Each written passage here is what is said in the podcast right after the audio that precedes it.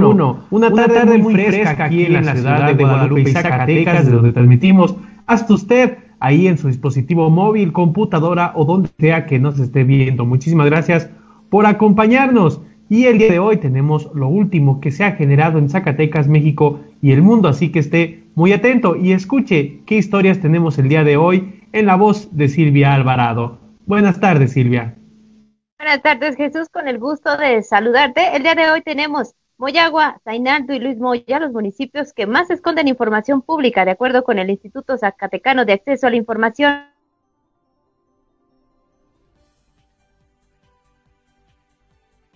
...2021. Empresas se niegan a pagar impuestos de remediación ambiental. Lluvias dejan estragos en Sombrerete y Pinos, pero aumentan los niveles en las presas. Con la promesa de bajar el precio del gas LP, AMLO crea Gas Bienestar. Asesinan al presidente de Haití, de Haití, Juvenel Moisés. ¿Y tus próximas elecciones personales para qué? En cómo suena tu banda sonora de Karina León. Si ya le dio play, quédese aquí en Pórtico MX. Ya escuchó a Silvia, si ya le dio play, quédese aquí con nosotros durante los siguientes minutos para que escuche todo, toda esta información. Y me quedo contigo, Silvia, platícanos, pues el día de hoy fue este informe del Instituto Zacatecano de Acceso a la Información Pública. Y bueno, hay algunos municipios que esconden la información que debería estar a la mano de toda la ciudadanía. ¿Cómo estuvo esto? Efectivamente, los ayuntamientos de Moyagua, Zainalto y Luis Moya son los menos transparentes en el manejo de su información. De acuerdo con los comisionados del Instituto Zacatecano de Acceso a la Información, dichos municipios también son los más denunciados por su falta de información en sus portales y a responder a las solicitudes de la ciudadanía. Durante la rendición del segundo informe trimestral 2021, las 11 comisiones temáticas dieron cuenta de lo hecho de enero a junio. La primera en hacerlo fue la Secretaría Ejecutiva, quien notificó 92 resoluciones, de las cuales 42 están en cumplimiento, 22 con cumplimiento, 12 fueron infundados y una mereció una medida de apremio.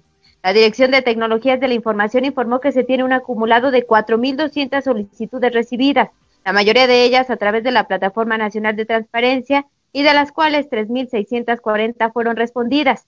Los sujetos obligados a quien más solicitudes de información se le hicieron fueron a la Fiscalía General de Justicia, seguido de la Secretaría de Administración y la Secretaría de Salud. Dicha área, anunció que será aplicada un software para facilitar la consulta de las observaciones hechas a los sujetos obligados.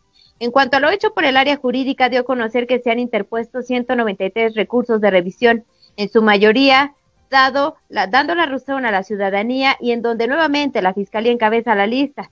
Por su parte, la Dirección de Capacitación informó que durante el segundo trimestre se realizaron 17 capacitaciones, logrando un alcance de 4.196 personas. En cuanto a lo hecho por la Dirección de Datos Personales, se destacó la entrega del reconocimiento a las buenas prácticas, en la que se inscribieron 13 proyectos y se reconoció a cinco sujetos obligados. El Centro de Investigaciones informó que se atendieron 13 reportes semanales con 24.057 acciones. Se desmintieron cinco noticias falsas, en su mayoría por la vacunación de COVID-19. De reciente creación, la Dirección Administrativa expresó que la institución se ha caracterizado por mantener finanzas sanas y un estricto uso de recursos que en su mayoría es destinado al concepto de servicios personales. Finalmente, la unidad de transparencia informó que recibió 42 solicitudes de información, en su mayoría atendidas en la mitad del plazo. La comisionada presidenta Fabiola Torres Rodríguez destacó el trabajo hecho institucional con los organismos garantes y las comisiones del Sistema Nacional de Transparencia y el privilegio que se ha dado para que los ciudadanos tengan un acceso a la información. Pues vaya, vaya datos que da el, Instituto Zacatecano de Acceso a la Información, sobre todo esto de esconder datos y más allá de eso, bueno, pues también la Fiscalía, una de las entidades que más, más se le pide información. Y por supuesto, pues sabemos que México y sobre todo Zacatecas, pues es uno de los estados y países con mayor nivel de impunidad. Y claro que la gente necesita saber qué, qué es lo que está resolviendo la Fiscalía. Y me quedo contigo, Silvia, platícanos, bueno, pues esta situación en el DIF estatal, sobre todo ahora con la salida del actual quinquenio y las adopciones, un tema bastante polémico, sobre todo pues por los movimientos que se han dado en los últimos años. Platícanos, ¿la gente está queriendo adoptar? Efectivamente, lamentablemente los niños con más de siete años de edad no están siendo adoptados. declaró Manuel David Pérez Navarrete, procurador de protección a niñas, niños y adolescentes y familia del sistema estatal DIF. Solo aquellos que tienen meses de haber nacido que no rebasan los cuatro años de edad están siendo adoptados. Hasta el año pasado habían sido dados en adopción nueve niños y se tienen 152 solicitudes para adoptar. Informó que hay 49 infantes albergados en la Casa Cuna Plácido Domingo y 46 en la Casa para Adolescentes, algunos de ellos con posibilidad de ser reintegrados a sus familiares.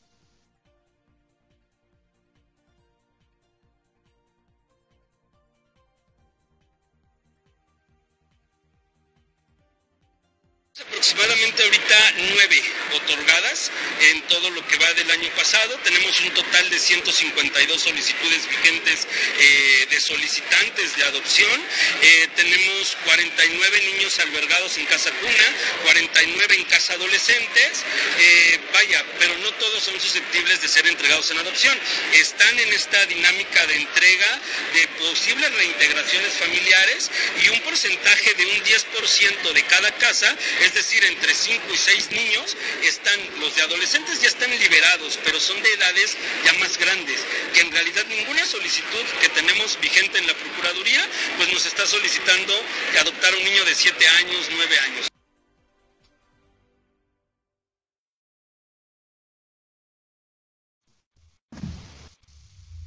Bueno, pues así está esta información alrededor del, del, Sistema Estatal de Desarrollo Integral de la Familia. Eh, pues, pues vaya, vaya situación que se vive ahí, por alguna razón no se quiere adoptar y más allá de eso, pues claro, es, es algo, algo que por lo que pasan los menores de edad aquí en Zacatecas que están buscando una familia, ¿no es así, Silvia?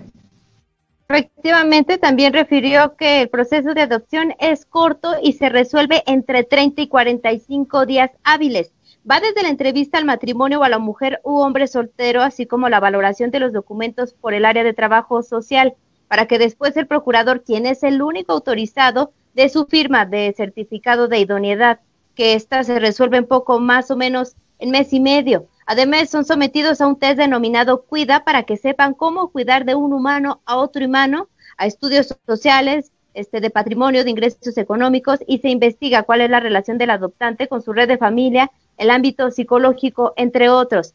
También el procurador destaca que están enfrentando un problema a nivel nacional porque calificó como difícil la liberación del trámite, es decir, de la patria potestad en cuanto a su liberación jurídica.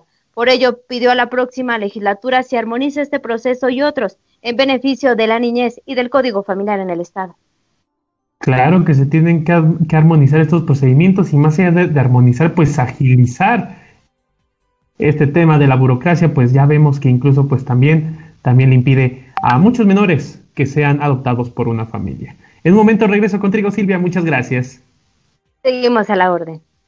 Gracias. Y en este y pasamos a información un poco más amable y es que recordemos que pues durante la pandemia hubo bastantes eventos que tuvieron que cancelarse, entre, entre ellos los congresos, parte de lo que Zacatecas pues estaba haciendo un, gran exponente. Y luego de un año que se suspendieron los congresos, el día de hoy se presentó la cumbre de la Asociación Mexicana de Promotores de Ferias, Exposiciones y Congresos con el fin de pues hacer una agenda 2022 en este sector que se había afectado por la pandemia de COVID-19 y donde Zacatecas pues ya era un referente. El día de hoy ahí en un hotel reconocido del centro histórico estuvieron Celia Navarrete González y el secretario de Turismo de Zacatecas, Eduardo Yarto Aponte, en donde pues detallaron que del 7 al 9 de julio se llevará a cabo estos eventos en la capital para fomentar nuevamente las congregaciones, claro, con las medidas sanitarias que corresponden.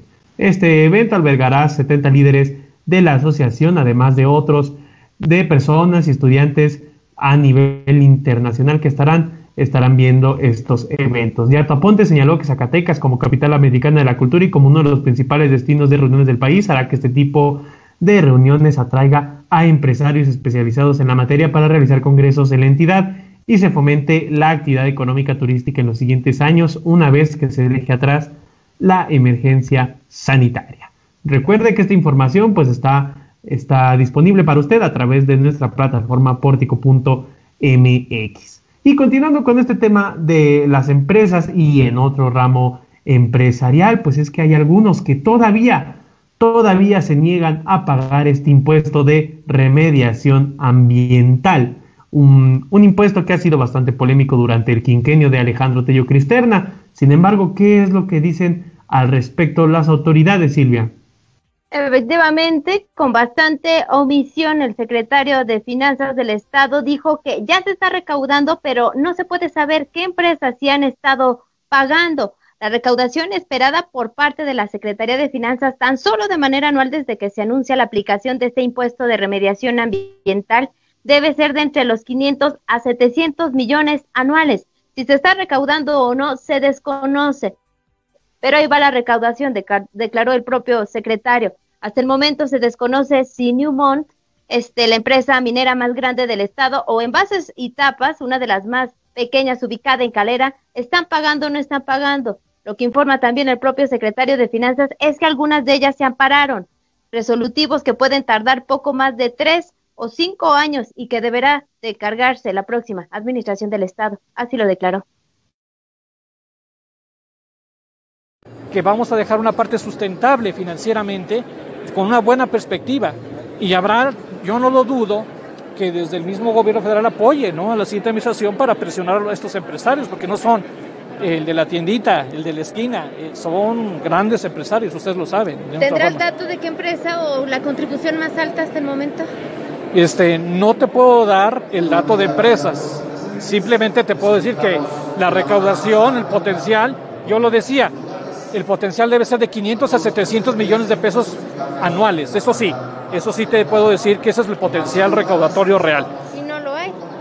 ¿Y no lo hay? No lo hay tentativamente, tentativamente, pero ahí vamos. O sea, nosotros ya estamos recaudando. Nosotros sí estamos recaudando. Entonces el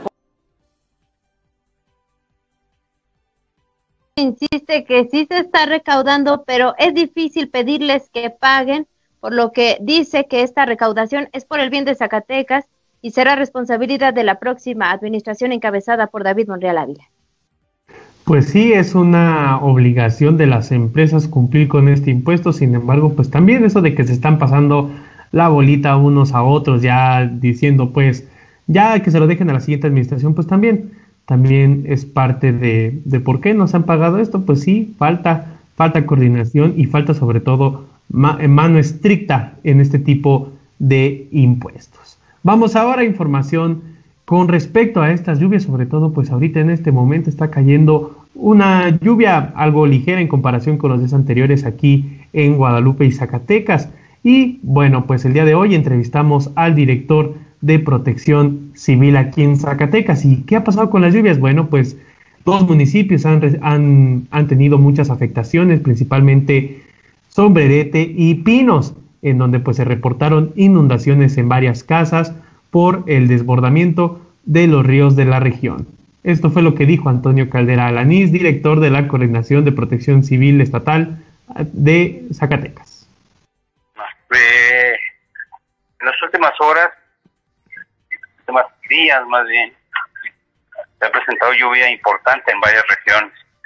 La región de Santa Lucía, en sombrerete, pues ahí salió de nivel el río, se fue hacia ocho viviendas, afectando eh, estas, bueno, las ocho viviendas, mm, de las cuales cinco estaban deshabitadas, dos con daños menores que no tuvieron, y uno sí tuvo daño severo en Santa Lucía, en, en. En Pinos, en San Rafael, tuvieron siete viviendas ahí con daños menores, también salió su nivel el río y es hasta el momento no no tenemos otros municipios o comunidades que hayan reportado afectación. Sí hay presencia de lluvia importante en algunos municipios eh, pero hasta el momento solamente estos datos tenemos. Toda su capacidad hasta el momento se encuentra en un 43% de captación Asimismo, se espera que con las lluvias de la temporada pues continúe ampliándose esta capacidad. Las lluvias continuarán durante esta semana y la próxima con niveles de hasta 55 milímetros de precipitación en partes centrales y el sur de la entidad, por lo que Protección Civil continuará con estas campañas de prevención de la población. Así que ya lo sabe, maneje con precaución y sobre todo salga con sombrilla ahora en este tiempo de lluvias. Y ahora vamos a información nacional. Y es que, bueno, pues con la promesa de que baje el costo del gas LP en todo el país, el, el, presidente Andrés Manuel López Obrador anunció la creación de Gas Bienestar, una empresa del Estado que será administrada por petróleos mexicanos. Esta acción tendrá el objetivo de acabar con los incrementos injustificados en el costo de este combustible que se han dado en las últimas semanas por encima de la inflación. Incluso, pues algunos, algunos tanques han llegado a costar más de los 720 pesos. Escuchemos qué dijo Andrés Manuel López Obrador. Porque se va se van a poner gaseras o en las instalaciones que tiene Pemex se van a instalar equipos, se van a comprar los cilindros, eh, vehículos. Ahora sí, el gas, eh, tres meses.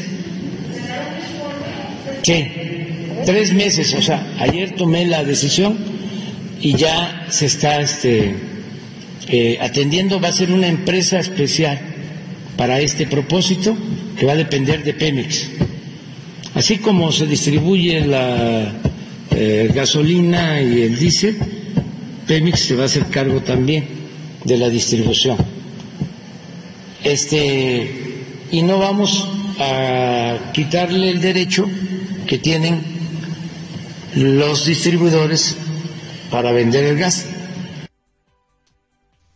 Informó que en tres meses podría ponerse en funcionamiento la empresa Gas Bienestar, que contará con nuevos tanques, transporte para la distribución y estaciones en el país. Venderá cilindros de gas de 20 y 30 kilos a precios bajos en las colonias. Además de esto, pues explicó que actualmente hay cinco grandes empresas que distribuyen casi el 50% de gas LP y obtienen elevados márgenes de ganancia hay que ver cómo funciona esto. Sería una empresa más del Estado, así como lo es actualmente Pemex, que compite con otras empresas. Vamos a ver cómo funciona esta, pues, esta nueva ocurrencia del presidente Andrés Manuel López Obrador. Y en temas internacionales y algo, algo grave que pasó en la isla de Haití, y es que este miércoles fue asesinado el presidente de Haití, Jovenel Moïse, en su casa por un comando integrado por personas extranjeras, anunció el primer ministro saliente Claude Joseph. La esposa del presidente resultó herida en el ataque y fue hospitalizada, dijo Joseph, quien pidió calma a la población y aseguró que la policía y el ejército se encargarán de mantener el orden. Moïse ha gobernado por decreto Haití, el país más pobre del continente americano, después de las elecciones legislativas del 2018 que se retrasaron, además de que existe actualmente una crisis política que pues ha aumentado los últimos meses los secuestros para pedir rescate, un, reflejo de la influencia de bandas armadas en el país del Caribe. Y bueno, también aquí en México, pues el presidente López Obrador emitió pues su apoyo y condolencias para el pueblo haitiano pasa por esta difícil crisis política. Esto fue lo que dijo Andrés Manuel López Obrador. El presidente de Haití Jovenel Mois estuvo en el acto de toma de posición cuando asumí la presidencia de México. Recientemente estábamos por enviar 150 mil dosis de vacunas Haití, que es un pueblo pobre, muy necesitado de la ayuda internacional. Y esto que sucedió pues es muy lamentable. Así está la información internacional que ha dado la vuelta al mundo este asesinato del presidente de Haití, Jovenel Moïse. Y así es como pues terminamos con esta información. Escuchemos ahora la colaboración que nos deja cada miércoles Karina de León en Cómo suena tu banda sonora. Escuchémosla. Hola amigos de Pórtico Online, ¿cómo se encuentran el día de hoy en Cómo suena tu banda sonora? Mi nombre es Karina de León y como coach de imagen integral y relacionista pública, hoy tengo una pregunta clave para ti y tus próximas elecciones. ¿Para qué? La pregunta ¿para qué? me trae posibilidades y quizá ver cosas que no estaba viendo.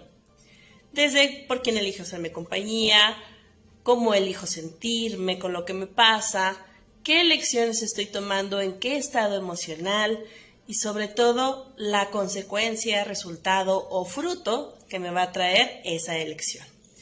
Entonces, si yo empiezo a aplicar el para qué en mi imagen y mis relaciones públicas, voy a empezar a tener un fruto, un resultado más acertado a lo que deseo en esta vida o lo que disfruto, lo que me trae placer, lo que me trae salud, lo que me trae prosperidad, lo que me trae sabiduría.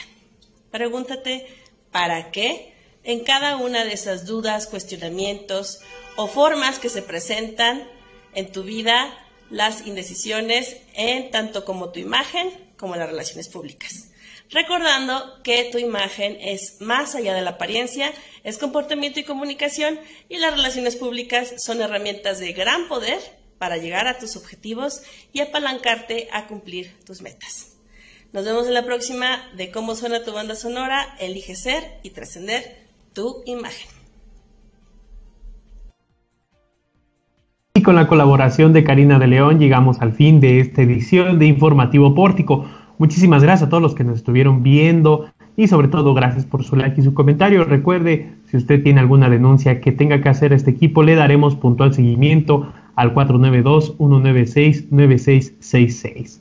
Y también, pues muchísimas gracias a todo el equipo que hace posible Informativo Pórtico. Muchísimas gracias a Silvia Alvarado, a Araceli Martínez, que el día de hoy estuvo en los controles a nuestro gurú informático Omar Reyes y sobre todo a nuestro director general Juan Gómez. Y muchísimas gracias también a todos ustedes por acompañarnos esta tarde. Nos vemos el día de mañana. Cuídese mucho. Recuerde, va a seguir lloviendo los próximos días. Hasta mañana.